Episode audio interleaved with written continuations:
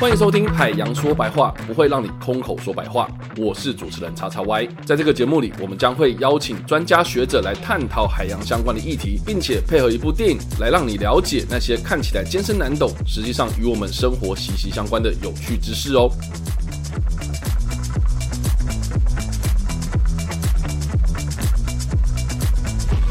今天非常开心，邀请到的是行政院环保署的张志伟博士，我们欢迎。哎，您好，环保署张志伟。我之前是美国 University of Maryland College Park Marine Estuary Environmental Science 的博士。哇，你讲了一连串我完全听不懂的东西。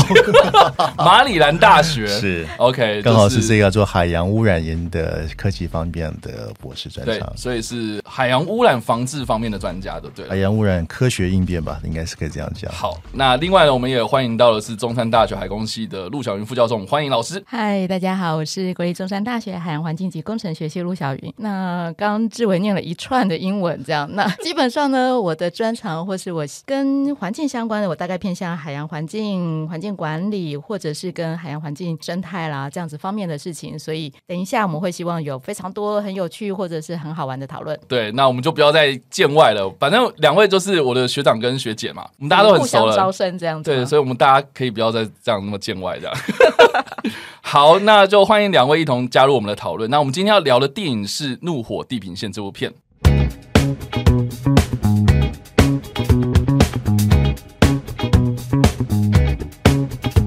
二零一六年上映的《怒火地平线》取材自二零一零年四月二十号在美国墨西哥湾外海的专用平台深水地平线号因为井喷而发生的爆炸事故。这起爆炸事故造成的持续四个月的油污染事件，大约三百二十万桶原油泄漏到美国南方的墨西哥湾海域，造成灾难性的生态浩劫。本片的故事主要聚焦在深水地平线号发生爆炸事故的当天晚上，由马克华伯格所饰演的专有平台技师，以及来自英国国石油公司的高层主管们，在井喷发生的前夕，以及爆炸事故发生之后呢，众人如何逃出陷入火海的深水地平线号。那想先问博士跟老师看完这两部片之后的感觉啊，就是你们是喜欢还是不喜欢？然后如果是喜欢或是不喜欢的话，那最喜欢或者不喜欢的点是哪些其实我很不喜欢看灾难片。啊？真的吗？对我非常不喜欢看灾难片，因为尤其我们因为这个系列的节目，我们要看非常多的灾难片，好的，对，所以我要做非常多的心理准备。这样，那尤其你会知道看那个片子，像刚刚说，因为我其实不喜欢看灾难片，是因为我会知道说这里面会涉及非常多人命啦、环境啦，或是各种形态所谓的不幸或是悲惨的事情。哦，OK，其实当片子里面那个小朋友或他爸爸去插那个可乐这件事情，我大概就不太想往下看下去。你已经预料到后面的对，悲剧了哈。那个状态，我就开始整部的电影里面就开始在等说那个的 moment OK，什么时候会发生。嗯哼，所以我其实嗯，整体上来说，喜欢或是不喜欢，是我觉得它基本上会带大家去看很多的议题，但是就个人来说，我觉得看完心情是沉重的。哎这好让我意外，老师不喜欢看灾难片，我不喜欢看灾难所以片。连什么明天过后啊那种。我也不喜欢看，所以我们之后还要讨论这么多部的灾难片，真的害我觉得非常的辛苦。好的，那我们节目可以收了。好了，没这个老师初步的想法就是说，OK，这个是可以引发讨论的嘛，所以也觉觉得这部应该是好作品嘛，对不对？我觉得在如果就那个引起大家兴趣或是议题讨论的话，它其实是一部可以让大家引起讨论的片子。OK，那你会推荐身边的朋友去看这部片吗？我会推荐那个，如果假设呃之后发现有人很浪费能源呢、或者做一些很不 OK 的事情，我就跟他说，先看完这部片再回来跟我谈，这样。好，这个是老师的部分。那学长它是很有意思的特别的灾难片，因为它是属于历历史记录性的，OK，灾难片。电影它没有放很多在后面的污染的应变处理，倒是琢磨在爆炸当天是是死了十一个人这件事情。对对对，那我觉得这个电影比较有意思的是，它藏了很多小细节啊，尤其在片尾的地方。然后这个片尾地方实际上跟前面的东西是互相冲突的。哦那我们可以晚一点，可以大家再慢慢聊这个方面的事情。对，等一下我们再讨论剧情的部分。所以学长看完是喜欢的吗？好难回答。呃，男女主角说学的还不错啦。马克华伯格嘛，是。嗯，应该说这件事情啊，墨西哥漏油事件这件事情是在我硕一的时候，我记得然后那时候我们老师刚好也就是海洋污染防治的专家，所以就是针对这件事情有做了很多讨论。所以在二零一六年，我当时已经毕业，然后在出社会了这样子，我看到这部电影要上映的时候，我非常的兴奋，这样我非常期待看到这部片。然后我看完之后呢，意外的发现说，我身边很多的朋友基本上就是对这件事情第一个不了解，然后蛮多人就是跟我反映说，这部片里面提到太多的专有名词，让他们很 看不懂。看不懂。就一开始嘛，他们就解释，就像老师你刚刚讲了，那个铅笔擦可乐啊，哦，就是这个已经是很简单的方式去解释，然后结果他们后续的地方都看不懂这样，但是他们就针对里面的爆炸场面或是火焰的特效，对这种特效果的，对这种效果方面是印象很深刻这样，所以我觉得这一部片好像很多人蛮多都是在讨论特效的部分，其实这部片有很多值得探讨的地方啦。那我觉得这个东西，我觉得可以从两个面向开始讨论，第一个就是有关于深水地平线号所属的这个产业，就是油产业嘛。那现在有很多类似的这种专有平台，其实还是在运作，所以我觉得可以从这个面向开始讨论。那第二个部分呢，就是针对这起意外事故，也就是爆炸。事件发生之后，还有它后续的可能店里面比较少交代到的这个油污染的这部分啊，那所以我们就先来讨论有关于这个石油产业的部分。因为有这个爆炸事件发生之后呢，我们后续才有很多人可能针对专有平台的安全啊，或是什么法规上面有做一些调整嘛。但是我蛮好奇，就是说如果这些爆炸事故没有发生的话，那我们还是会用类似这样的方式去专油吗？这种？感觉是有安全疑虑的这种方式啊，我们会持续的在这个世界上看到有哪些国家、哪些地方，然后正在做这件事情吗？呃，钻油这件事情是很成熟的技术。当然，大家一开始因为开采的便利性，最早是从陆地上到浅海，像我们大陆渤海地区都有采海，然后慢慢就发现到没有油了，所以就往深海的地方走。那深海地方走呢？因为这个案子发生之后，美国奥巴马政府禁止深海开采，然后最后大家就开始往回到陆地上，所以。都开始油页岩。但事实上，这件案子之前不是没有发生过大型的专有平台的我的问题，OK 事故。之前美国在同一个类似的地方，它也有发生过天然气爆炸。天然气，天然气的钻探的爆炸也发生过。那整个小泡泡冲上来之后，变成一个大泡泡，然后整个都炸掉了。反而是所有的船那个不能开进去，一开进去就炸掉。这是也发生过。OK，那你说油页岩的部分技术算是成熟，但是它还是会引起一些地震啊，哦，甚至是地层结构的一些变化。大家都认为人定胜天呐，都认为现在的呃技术可以克服掉很多，但是可 明显的，所以 Mother Nature 就是还是会。有不同的反扑，嗯哼，哦，所以我们还是要尊重一下大自然的。那为什么这种有安全疑虑的东西，我们现在还在继续的使用？因为大家还是需要石油啊。几个大国都把主要的好彩的石油都变成国家的战略储存，它去没有的时候，我再把我的释放出来。OK，哦，是有这个方面的状况。听起来有点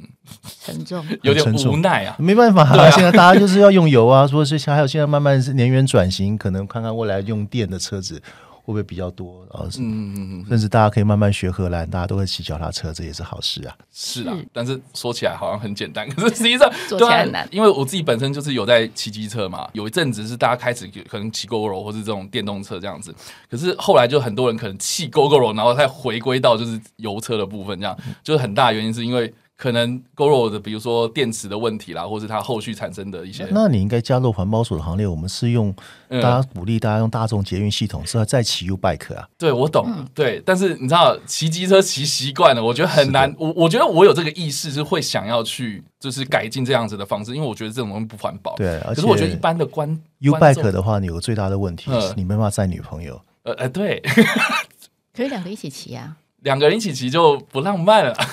你不觉得很多的电影都是拍一两广告，然后两个人一起骑并肩骑？我们都期待罗马假骑，那是抱在后环抱在后座，那也是可以的。这我觉得一般的民众、一般的观众可能很难做到这件事情啊。我觉得这个后续好了，这个不在我们今天的讨论范围之内，对啊。但是我们我们需要石油这件事情是。没有办法，对吧？是认真的，对。是，所以紧张，我也在想，到底灾难片的意义在哪里？如果假设我们今天来做一个那个有趣的实验，把那个灾难片每天就是在那个电视上播，或者大家三不五时就被洗 就被洗脑一次，到底会不会有行为改变？这个我真的不知道。然后哦，你老师意思是说，我们就开一个什么中山灾难台，类似 OK 你你不觉得？你看所有的那个商业电影，每一段时间就会出现一次灾难片呢、是啊，对不对？是啊，而且那个灾嗯难片开始的频度其实还蛮一致的，就是一阵子会有一次地震的，一阵子会有一次火山爆发的，一阵子会有一次什么样子的灾难片。回应志伟刚才说，其实我真的觉得能源这件事情真的是一个大家要好好反。正最近战争，大家就会开始那个油价上升啦，或者是天然气啦，各式各样的状态。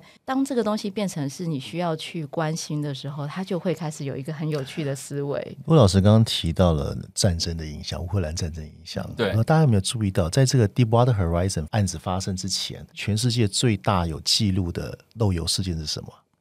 一九九零年的波斯波湾战争。波，湾战争，哦，石油危机吗？对。不是石油危机，是波湾战争的时候的油价，伊拉克刻意把科威特的原油打开来，嗯。油泵不直接灌到海里面去，哦哦哦哦，对对对，有这件事情，对对对，他灌了嗯。五百七十万桶的原油。而且他们不是说撤离的时候还去烧油田之类的，是的，他刻他刻意做这个阻扰，但是我们好像后面都没有拍这方面的灾难片。真的。吗？哎，找到了一部商机。而且他，可事实上，他对环境的影响是非常大的啊，是非常大的是。非常大的啊。五百七十万桶跟这次我们每天漏八十五万吨出来的量，其实不会差到太远。所以，当石油或是当天然气这种能源变成大家争夺，或是变成大家拿来报复也好，或者是这样子的武器的时候，它其实是非常可怕的事情。所以，刚那个我们开始讲说，哎，这个 what if 这件事情，其实我觉得有一点点要让大家去思考说，有些事情现在面对了、看到了，可是其实历史不断在重复的。那嗯嗯嗯如果有一些的状态，我们可以去减少一些，或者是甚至不要觉得那个用石油叫做这么的的轻易，或是这么的 common sense 就来的东西的时候，它才会让这个电影在某一个可能不确定，大家不会只看它爆破啦，或者是觉得爆破之外有没有一些有趣的事情可以可以思考。对啊、油跟天然气都是一样的。它有时候不只是能源，它可能也是一些食一些食品啊，甚至是其他的一些化学方哦，对对石化业的一些东西。反正它就是节节约能源嘛，大家都是这样来弄。所以，所以如如果哈，就是说这个爆炸事件没有发生，或是这件事情爆炸发生了，好像我们没有什么太大的改变。我们两个后来都愣住了，这样。因为这件事情，坦白讲，跟它的发生地点有关系。跟发生地点有关。我因为它发生在美国墨西哥湾近岸，它牵扯到四个重要的州。那你看，我刚刚回到刚才，你看它发生在科威特、伊拉克那边好像没有什么理他。那前可是可是后来前几年在渤海，嗯大陆渤海也漏油漏的非常严重，也是转油平台的问题，OK，遗漏了很很严重。好像新闻台湾也没有什么好像那阵子过完就就没事了，就没有了，对因为他后续没有人去处理这件事情吗？或者是说你对你自己个人来说不痛啊，因为你不是发生在台湾的近岸，嗯。我们台湾现在一直有停留在当年的哈马斯案子，漏了在漏在垦丁。啊台北德祥可能还没有那么的，因为它漏流量只有几百吨而已，它实际上很少。，OK，跟这个你看的一天就漏了八十五万吨这种这种规模的量大量的，所以我们的朋友可能大家比较没有那种感同身受的立即感，我我觉得就不痛啊，不痛。然后在美国是因为说嗯它就在美国发生，所以美国电影就是在拍它的整个状况之后，大家会觉得哇哦，而且我觉得人是一个视觉的动物，就是你会看到那个东西，你会有感。所以为什么现在小朋友的海洋教育全部通都是海龟上面插一个那个那个吸管吸管这件事因为他看到影像，或是鸟的肚子里面有塑胶垃圾，因为他看到那个影像，如果他没看到，他不会痛，或者是那个痛是你今天消费物价增加了，你的那个油你知道很珍贵，那个能源很珍贵，所以你会去花更多的代价、更多的成本去做这件事情，它才会痛。可是这件事情是有造成，比如说油价上升啊，或是实际相关的，好像没有嘛，对不对好像？没有，短对啊暂那是短暂的，就是之后又又又又平稳回来对啊因为我我印象很深刻是，像近期是疫情嘛，疫情的关系，然后那一阵子好像油价有下跌，然后变得加油超级便宜。我觉得我可能有这种感觉，可是我觉得一般的观众会觉得说啊，那就很便宜，那我们就继续加，然后我也不会去管什么啊，我们要不要换电车，我们要不要换什么大众捷运系统等等的，就跟生活息息相关这件事情，可能真的是一般的观众。或者一般的民众，他们才会比较有感的这样子。好，那我如果我们刚刚这样讨论，其实我们刚刚有多少大要就是有关于台湾这部分嘛？对我们台湾应该是没有这样子的专有平台嘛，对不对？台湾沿海啦是没有，可是你说台湾会不会发生类似的状况？你不能完全否定。嗯所以大型的，应该说大型的海上意外灾害，我们有超级游轮，台湾每一个月从麦寮都会开好几航次嗯啊开出去，所以我们有超级游轮的问题。那我们刚刚也提到，天然气并不是那么的百分之百安全，嗯哼，不是完全安全，嗯哼，好，它运送的过程当中还是可能危险。那我们未来三阶的状况，所以很多环评委员他们很在意说。你三阶的安全性，嗯哦，要特别的注意。还有输油管啊，哈，输油管的话，像六轻那边很多卖了很多的输油管，那台湾的公安是做的很不错，但是不能排除它的危险。像几年前在大连，整个大连港一半被炸掉了。就是因为就是因为输送的这个化学药剂还有油罐，它出了一些问题，管理上的问题。嗯，那还有一个可能，最后一个可能大家没有想到的是说，游轮，我不是油气用的游轮，像探索梦号啊这些，因为观光用的观光游轮，OK OK，因为观光游轮，你看前几年在意大利也发生过触礁，我们当印象中最深刻还是铁达尼号了，对啊，但是游轮上面同时有几百人在上面，当你发生到过海难事件的时候。触礁的话，它救人以外，嗯，它还有漏油的问题。那么大的船，那么大的油量，你怎么样子在同时又救人又做油污的应变？嗯哼，实际上是非常考验的事情。我觉得要先跟大家就是交代一下，就是可能一般听众可能听到说游轮，游轮他们可能会有点搞混啊。两种不同的游轮，一个是载油的那个油啊，欧油对，然后一个是油气的油气的那种，就是观光用的那种游轮这样。所以其实台湾还是有类似，可能不会像。电影里面讲的那么的严重，但是我们还是有这种风险。因为台湾没有专游，台湾没有紧邻的专游平台。最近一个应该是在南海。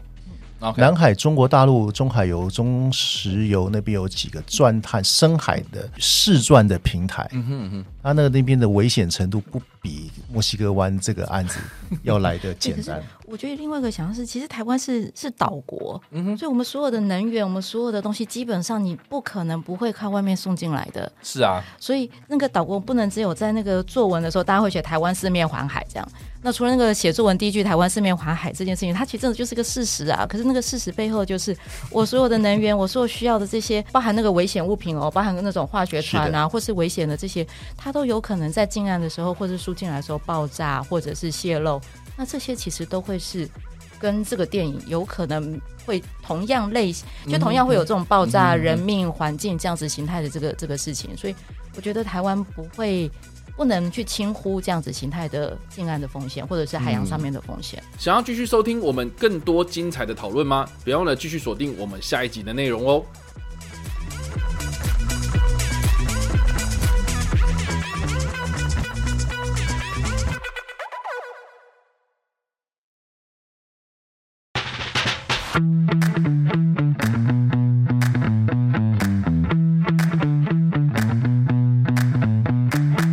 听海洋说白话，不会让你空口说白话。我是主持人叉叉 Y，在这个节目里，我们将会邀请专家学者来探讨海洋相关的议题，并且配合一部电影来让你了解那些看起来艰深难懂，实际上与我们生活息息相关的有趣知识哦。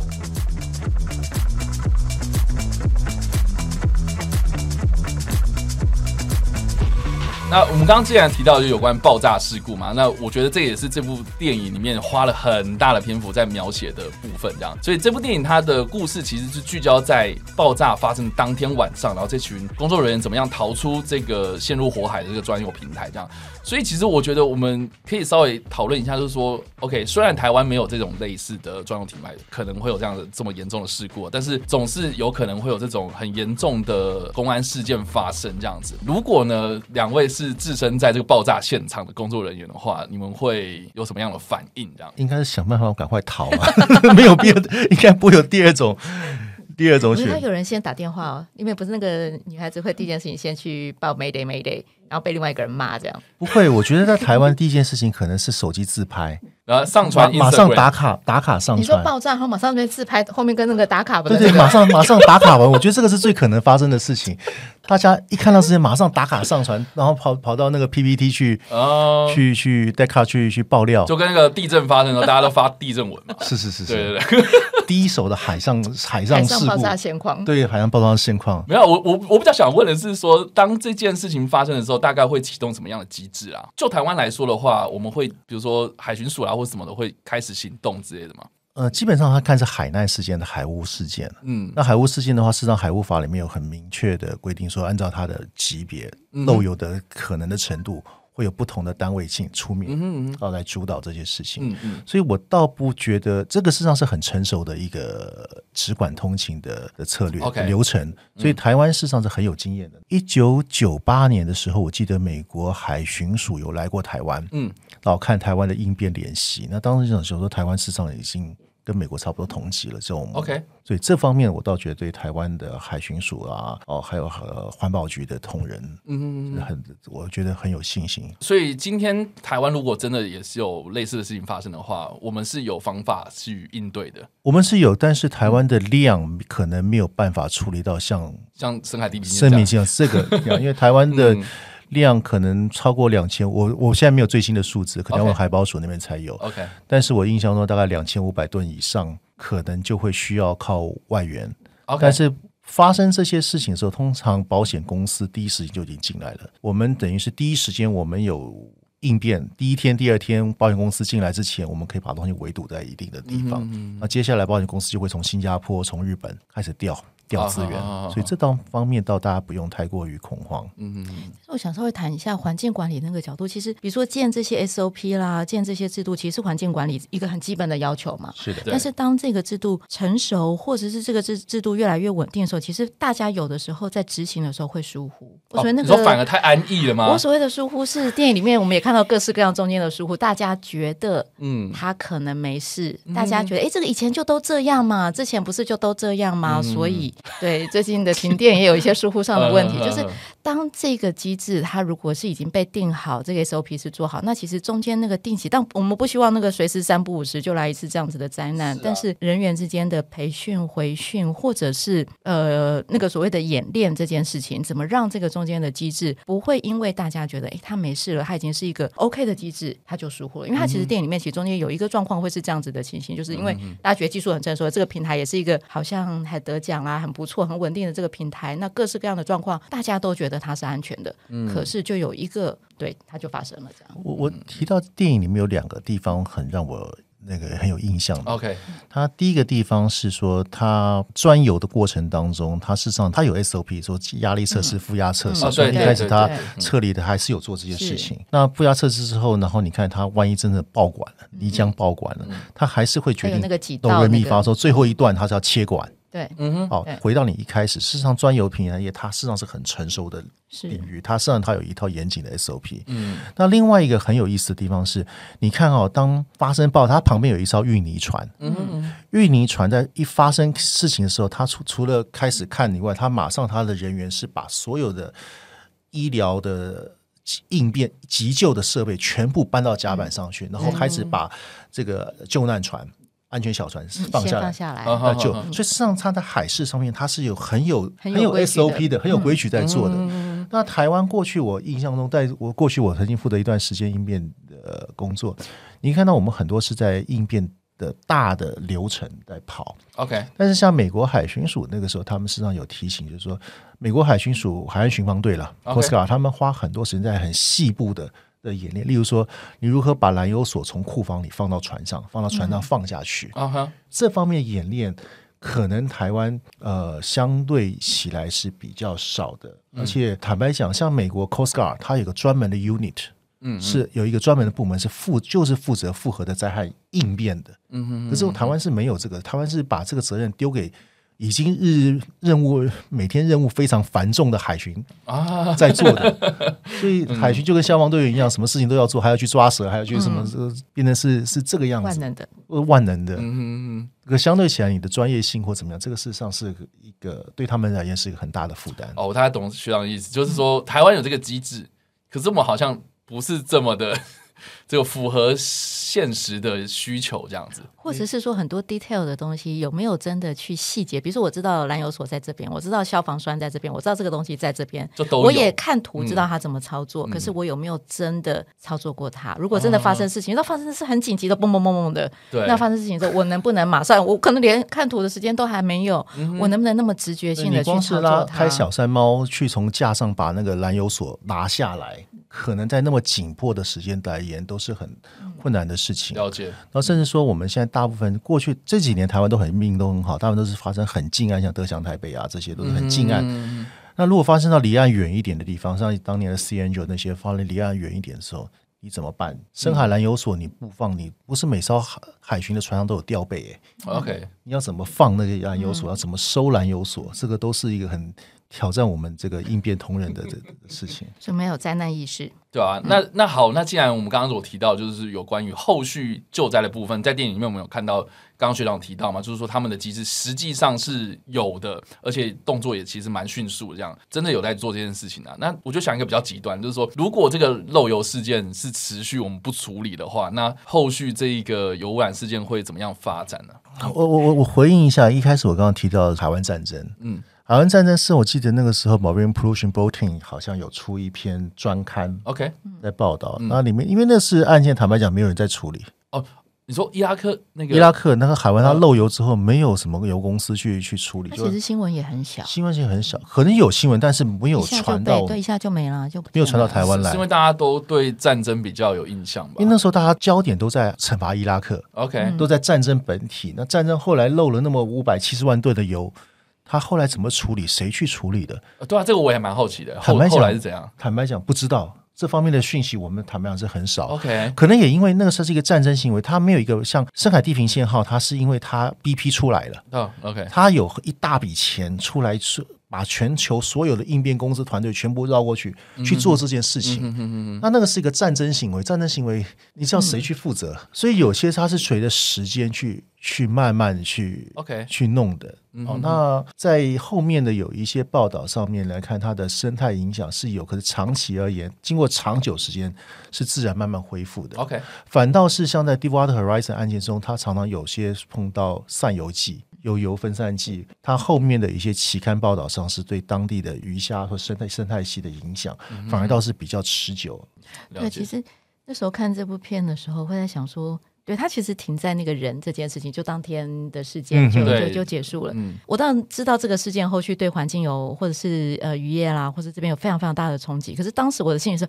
还好我没有。用眼睛去看到，这样，因为你会觉得那个是很残忍，就是电影里面是没有秀出来的。但哦电影里面，你说你说后续的事情吗？电影里面唯一秀到的一只非人类的生物，就只有那只鸟嘛，最后面那只鸟啊，就对只有只有那只鸟全身冲进覆盖着这个油污的鸟啊，到处乱撞的那种。对它，它从头到尾说，可是你会知道从，如果从真的事件的新闻里面，其实你看后续的，就是当天爆炸完之后，其实后续对整个海湾、对整个周边的那个环境，其实它很多的，其实有很多的照片出来，那也真的是嗯非常的惨，跟非常的的的，嗯 Mm-hmm. 嗯，讲说真的是看到会很心疼的事情。我们其实会觉得像这样的事件，包含刚说台湾不可能不发生，台湾周边也有过阿马斯号，也有过比较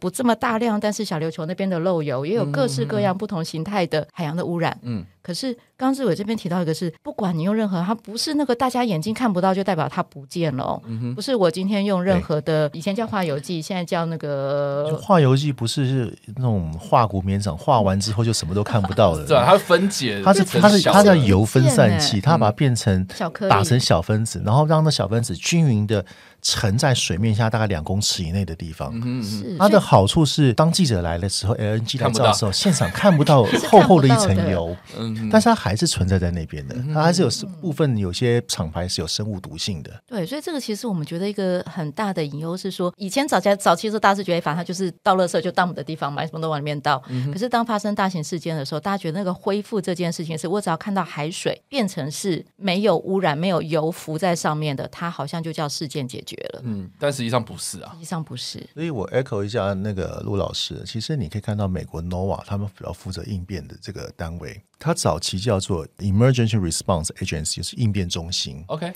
然后几年前他们发现到不对，这个应该是一个，它应该富裕应该是主体，所以它变成 Emergency Response and 呃 Restoration 应变及富裕中心。哦，就是加了一个他把后富裕的，，他把嗯富裕也放进去了，所以它包含他们的赔偿啊那些东西，富裕变成是一个很重要，它是一个整治列车的一个概念，嗯哼应变列车的概念。嗯嗯那不像我们现在，哎，现在可能现场游戏完了，哦，渔民补偿完了，然后拍拍屁股就走了，这个案子就假装就没事了，就让大自然自然解决掉了。它不是的，欧美他们现在慢慢发生大型的这种海难事件的时候，富裕事实上是很他的角色是更重要的。嗯哼，嗯哼，所以它其实还有另外一个重要是那个之前的资料这件事情，因为当时阿玛斯就有吃过吃过这个亏嘛。不止阿玛斯哈，后面也是有每年历年来都是吃这个。如果假设今天我们诶事件发生了，渔民等那个大家开始要去做求偿或是赔偿的事情的时候，这些渔民怎么去跟人家说我到底有多少的渔获，或是我有多少的渔业资源，这所谓环境的资源，我怎么去做求偿？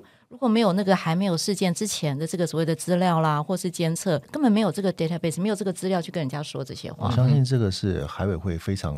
严苛的、沉重的这个 沉重的负担。来负荷的是是，但希。望对，希望这个真的是一个，我们不要透过事件来给大家教训。它其实真的这些已经发生各个别别的地方、别的国家的事件，其实应该要是大家共同的教训。从错误中学习。那既然刚刚我们提到，就是说，其实电影它花了蛮大的篇幅是描述就是爆炸发生当天晚上，可是后续的部分，我们刚刚其实有提到，就是说这些东西其实在电影里面提到的比较少。那我觉得可以帮大家就是稍微补充。事后的调查好像是说，BP 它有跳出来就是赔偿了一笔非常大的赔偿金，是创下了美国的和解金的历史记录啊！我记得好像是两百多亿美金的这一笔算是和解金吧，就是美国政府跟 BP 之间的和解这样。然后未来好像是说，美国政府会去应用在比如说我们刚刚所提到的呃什么生态恢复啊、经济恢复等等这些东西。呃，那还有什么其他的后续我我想刚刚回发展？回复你刚刚讲，其实这个部电影很有意思的地方是是，我刚刚一开始藏在细节的地方是，嗯，整个电影你看起来它好像都在指责 BP，对，嗯，可是，在后面的时候有两个很好玩的细节。第一个是家属，呃，受难其他原那个海上的工作平台家属冲过去，他第一个冲，他不是冲去找 BP 的人，而是找当时的安全主任。是，当时想说，这个是好人啊，是英雄啊，把大人救出来，为什么他还冲去找他？对，然后第二个是他在电影后最后面，他讲说 BP 两个我们觉得那是坏蛋的那两个人，是，现在是无罪释放。嗯哼，嗯哼法院他的最后最后最后面讲这个人无罪释放。，OK，然后中间的时候，你还看到他一个电影，他刻意去找当时的安全主任，照一 BP 给他一张就是安全这个奖状。奖状，嗯重点不是讲，重点是你照到那张照片没有？，OK，他觉得这个东西是不是照完就是哎安全所有 security 的安全的问题，就是这个人要负责了。嗯他或或者他说之后，他们就会放在那个任何他们的 CSR，任何是哎，我们的这个系统，我下面的下游厂商都是安全的哦，都是有拿到最佳安因为全的奖。专家的认证 哦，是只有这样子的在弄的。嗯，那回到你刚才的问题，其实 BP 我印象中，我个人印象中，他是从来没有承认说这是他的错，但是对啊，所以他是付和解金啊，所以他是付和解金。对，那在中间的过程当中，有很有意思的事情，嗯，他付了一亿五千万美金给四个州，嗯叫做观光促进费。你说美美国那个沿岸的那沿岸路易斯安那那几个，他 OK 他是付他叫观光促进费，OK 它并不是赔偿费哦，不是生态损害赔偿费，它是观光促进费。OK，后面那个也叫和解金。嗯哼哼哼，啊，其实事实上这个开了一道门哦，未来万一发生的时候，其实各县市政府他们可以跟保险公司，因为最后我们都是跟保险，除非那艘船它没有保险。OK，啊，通常保险不是有，你是可以讲你要求他付观光促进费，嗯，因为这段时间是停滞的，嗯嗯嗯嗯嗯，他可能会为了责任的归属或者在海事鉴定没有之前，他不愿意动，但是诶美国 Deepwater Horizon 已经有这个案潜力了，观光促进费啊，公关费啊，OK，嗯公关费比较听起来像公关费，公司要像公关费，但是它的金额也不小啊，嗯很大的一笔。那后面他当然也是做这个，就是和解，他就和解，庭外和解了。对对对庭，外，所以他没有他的错或不错的问题。像 BP 在整个在应变过程中，所有应变团队都被要求签保密协定，OK，所以你到现在为止，我相信你在外面没有看到看不到这些文件，看不到太多是不是 BP 错或者法院上的直接判决没有，嗯。因为已经庭外和解了，OK，跟美国政府已经庭外和解，两百五十亿美金。嗯，对，对，所以这是，而且而且很有意思是，这个案子是凸显到一件事情：所有的船，我们刚刚讲有保险，艾摩要求保险。BP 因为大到一定程度，他根本他自己是专家，他不需要保险公司。啊，什么意思？不，他这件案子深水地平线案没有保险公司介入你说后续的赔偿没有没有保险公司在赔的，BP 他们自己，BP 我就是庄家，我就来负责了，所以哦，所以包括他那个两百多亿的那个全是 BP 康 BP 的股东们共同贡献出来。就他他这个是非常特别的案。过去以往在台湾，我们碰到最麻烦的地方是有一些船、幽灵船或烂船，它没有保险，所以我不知道如何去求偿。所以每次都是 IMO 的专家还有保险公司专家，我们来讨论怎么要赔偿啊、嗯应变啊。这个案子很特别，就是他没有保险公司。那现在 BP 也是这样子在做的吗？是的，哇塞，那那 BP 从头到尾都好像这件事情，就是他也没有去承认说这件事情是错的啊，不是他的。他的错他。会说这不是他的错啊，所以他从头到尾秀出来的不是他的错啊。哦，所以他会说啊，那个是井喷，然后有意外，然后那个是我也按照按照标准的，你看他说啊，那嗯嗯嗯 key line 线是正常的，所以按照学理上，他没有当时没有泥浆喷出来啊，所以我当时下了决定是对的、啊。OK，如果如果是 BP 有错，你看，所以电影它一直演演演演演到后面，最后 嗯哼，突然之间用一张照片大翻转，说这两个人现场那两个感觉是坏蛋人，竟然无罪释放，OK，表示他没有错啊。嗯哼哼哼对啊，所以他的比较像是他们的事件造成各式各样的影响的时候，他叫和解嘛，所以它也不是补偿，也不是赔偿，它是让你这个地方可以重新恢复这个地方的产业。嗯就庭外和解了。OK，所以这件事情后来是这样的结果。是的，哇，这个大家知道了吗？有钱就好办事他是啊。超级土豪但，是，可是，可是你会想看，他是企业，嗯，所以所有的这些之后，慢慢的一定都是会摊回到大家所有消费者跟使用这件事情的成本上啊。对啊是的，所以，即使你今天最开始他为什么会这么赶，他如果再看那个片子里面，他会告诉你说，哎，那个船 delay 了，那个船各式各样的东西，那个都是钱呐、那个都是它里面的自己的歌，不是说都是 Money, money, money money money，所以嗯所有的都是跟钱有相关。所以，如果假设今天这个企业它不是慈善家，所以它所有的这些付出去的都会是这个所谓的放在能源里面的成本。所以，如果假设回到那个最开，如果假设今天所有的这些事情，我们所有的消费者通通都在负担，是的嗯所以大家知道，就是哎，油价为什么上升了？其实我们就帮这些大型企业赔钱的，对。好像某种程度上面来讲的话，好像是逻辑是这样说通的。对，所以我我可是我们要有那个责任哦。如果我们希嗯望要最便宜的能源，当你要最便宜的能源，或者你要最便宜的各式各样的东西的时候，当这个这个东西就就不可能是这么便宜的时候，它就一定有各式各样奇怪的方式来嘛。是啊，对啊是啊，这个呼应一下，这其实我们碰到同样的状况，我们的水资源其实跟电资源都是太便宜哦了，当你所有东西跟美国最便宜，便宜到这个不可不合理的时候，所以我们环保署一直在推水资源的再利用的时候，坦白讲，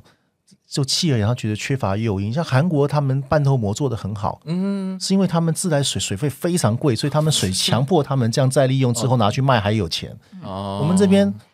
对某方面某方方面，他们工厂人员他说我要叫老板装这个，第一个通常是环评要求，啊哈，环评要求就是哎你的放流水只能放多少量。第二个是像制成用水，台积电要很稳定的制成用水，所以它才会强制的再循环，哦，都是类似的状况，还是回归到刚刚胡老师讲的，这是 money 的经济经济的成是啊，本效应这所有的。那个经济计算。如果我们今天要便宜，要非常低成本的东西，我们就要承受后面这些的代价。呃，或者需要你这么，我们一直很强调的环境教育，啊，真的吗？好从小从从小孩开始来做环境教育，然后环保署的经验是，呃，教育大人是没有用的，从小孩开始教育起比较。小孩长大中间的过程就被稀释，就被转化不会啦，我我自己是觉得，说是我觉得针对的焦点不太一样了。因为像比如说我在学校，你看我那个接触到这件事情的时候是硕士的时候，我就会觉得说，你看 B B 很可恶啊，怎么会有这种事情发生呢、然后当时我们老师就是在课堂上教我们说说啊，后续的油污染处理怎么样怎么样，就应该要去做这些事情嘛。可是我觉得出了社会之后，我觉得那个。观念有转变的是说，你做任何事情，做一个动作，就像刚两位讲的，是说都是钱嘛，对吧？这些东西都关乎到，就是哎、这个公司肯不肯花这个钱，然后去注重这件事情这样子。所以我觉得这部电影，我觉得也是一个我觉得蛮有趣的地方，就是说呢，电影这种媒介，它是不管是大人还是小孩看了都会有不同的感觉这样子。所以我觉得它是一个很好的入门啊，所以这也是我们节目这个一开始的初衷嘛，就是说，哎、你希望利用电影这种艺术的东西，然后来带出这些议题这样子。好，那今天非常开心邀请到两位，就是聊了这么多。我希望大家就是真的还是不要就只局限在就看特效啦，看什么场面哦、呃，有些东西我觉得可以大家去思考一下，就是说，哎、这个跟我们生活真的是息息相关的这样。好，今天非常谢谢两位来到我们现场，谢谢谢谢谢谢大家，那我们下一次再见啦，拜拜拜。